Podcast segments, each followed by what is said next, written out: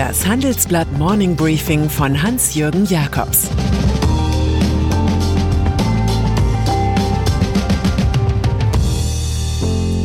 Guten Morgen allerseits.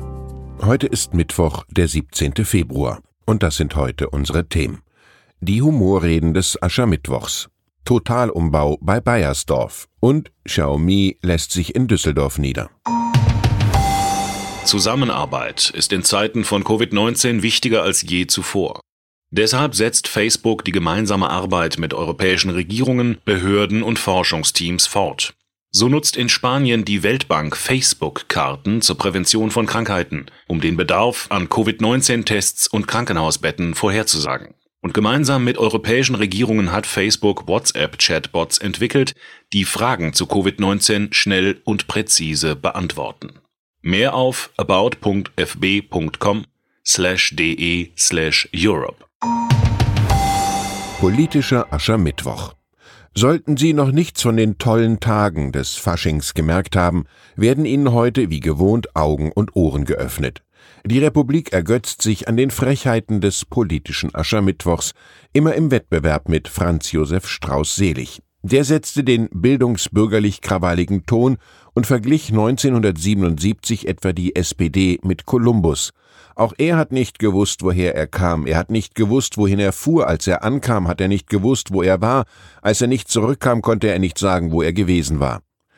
Dieses Jahr streamen die Parteien live aus ihren Arenen, die CSU aus Passau mit dem amtlich geprüften Strauß-Fan Markus Söder. Der könnte beispielsweise darüber reden, dass die Grünen den Arbeitern ihr Häuschen im Tessin wegnehmen wollen oder vielleicht auch nur den Schweinsbraten in der Kantine. Wir werden heute also wieder miterleben, wie die Linken mehr oder weniger zeitgleich ebenfalls aus Passau über die bayerische Corona-Abwehr resonieren oder wie sich die SPD in Wilshofen am Stammtisch mit Olaf Scholz und lokalen Größen der Kanzlerschaft nähert, Wort für Wort. Aus Berlin und München senden die Grünen mit Parteichefin Annalena Baerbruck ihre Karnevalismen. Die FDP delegiert in München den unerschrockenen Parteichef Christian Lindner in die Bütt. Wenn es weder deftig noch lustig sein sollte, kramen sie einfach das Büchlein mit Karl Valentin hervor. Mögen hätte ich schon wollen, aber dürfen habe ich mich nicht getraut. Dieser Universalhumorkleber passt so gut zur Politik wie zur Wirtschaft oder zum DFB. Digitales Monopol. Macht hat in der modernen Welt, wer über Daten und Kapital verfügt. Das sind die Fäden des Perpetuum mobilis, an dem die Globalisierung hängt. Das erklärt, warum Google, Apple, Facebook, Amazon und Microsoft ein Fünftel des Börsenwertes der bei S&P 500 versammelten US-Konzerne ausmachen. Ziemlich viel fatale Größe also. Es gebe gute Gründe, Amazon, Google und Facebook im Kartellrecht als marktbeherrschende Unternehmen einzustufen, sagt Professor Jürgen Kühling, Chef der Monopolkommission. Bei Wettbewerbsverstößen drohen dann harte Sanktionen. Die Grenzen der Macht würden die Unternehmen am liebsten selbst ziehen. Die schönste Regulierung aus Sicht eines CEO ist nun mal die Selbstregulierung. In der Realität aber werden vermehrt der Staat und Gerichte bemüht. So untersagte jüngst das Münchner Landgericht aus Kartellbedenken Google und dem Bund einen Pakt beim nationalen Gesundheitsportal. Und auch der soziale Unfriede durch die sozialen Medien in den USA zeigt, dass hier Pandora die Büchse geöffnet hat. Der oberste deutsche Monopolkommissar Kühling warnt, der Sturm auf das Kapitol sollte für uns ein Fanal sein, unsere Rechtsordnung jetzt wetterfest zu machen. Umbau bei Nivea. Die Börsianer sind noch umwölkt von den zuletzt guten Zahlen des Kosmetikkonzerns L'Oreal. Das lag auch am hohen Digitalumsatzanteil. Alles schön und gut, aber auch eine Story, die den deutschen Rivalen Bayersdorf madig macht. Und so verfügt in Hamburg nun CEO Stefan de Löcker den Totalumbau von Nivea.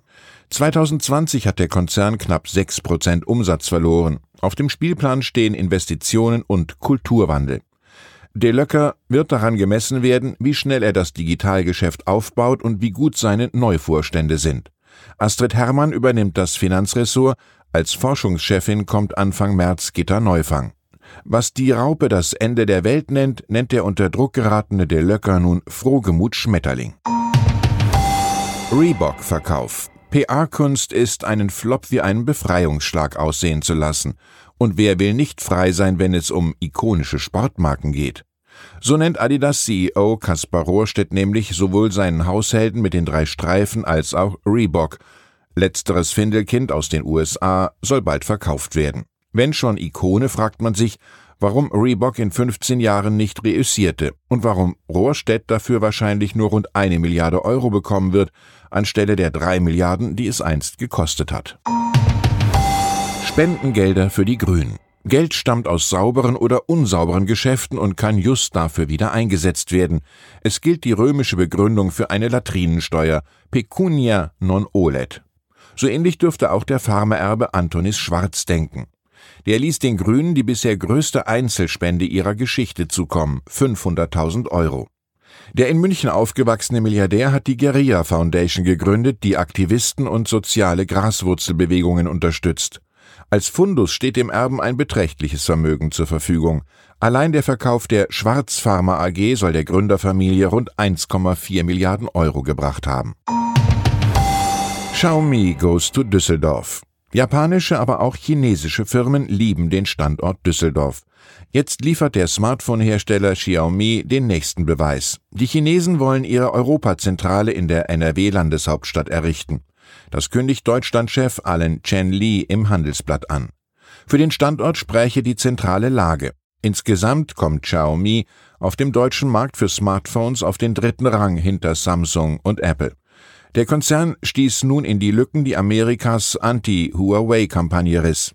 Allerdings hatte das US-Verteidigungsministerium noch zu Donald Trumps Zeiten verkündet, es handle sich bei Xiaomi um eine kommunistisch-chinesische Militärfirma. Den CEO lassen solche Vorwürfe kalt. Ihn motiviert, dass sein Unternehmen weltweit die Nummer eins bei smarten Fitnessbändern sowie bei E-Scootern ist. Und dann ist da noch der Hamburger SV. Der Bundesliga Dino war immer dabei in der obersten Fußballspielklasse bis zum bitteren Abstieg 2018. Hartgesottene Fans werden weich wie Buttermakrelen, wenn sie an 1983 denken. Da wurde der Club europäischer Champion. Mittlerweile agiert der HSV an der Spitze der zweiten Liga. Alles schön, wenn es nur nicht wieder richtig ruckeln würde. Das komplette Präsidium rund um Marcel Jansen ist tatsächlich zurückgetreten, also auch sein Vize und der Schatzmeister. Alle sind so sehr miteinander zerstritten, dass sich mancher nach den Weisheiten von uns Uwe sehnt, nach dem Idol Uwe Seeler. Ich bin dafür, jetzt mit der Relation erstmal im Dorf zu bleiben. Ich wünsche Ihnen einen entspannten Tag, an dem Sie die Kirche oder sonst was erstmal im Dorf lassen. Es grüßt Sie herzlich Ihr Hans-Jürgen Jakobs.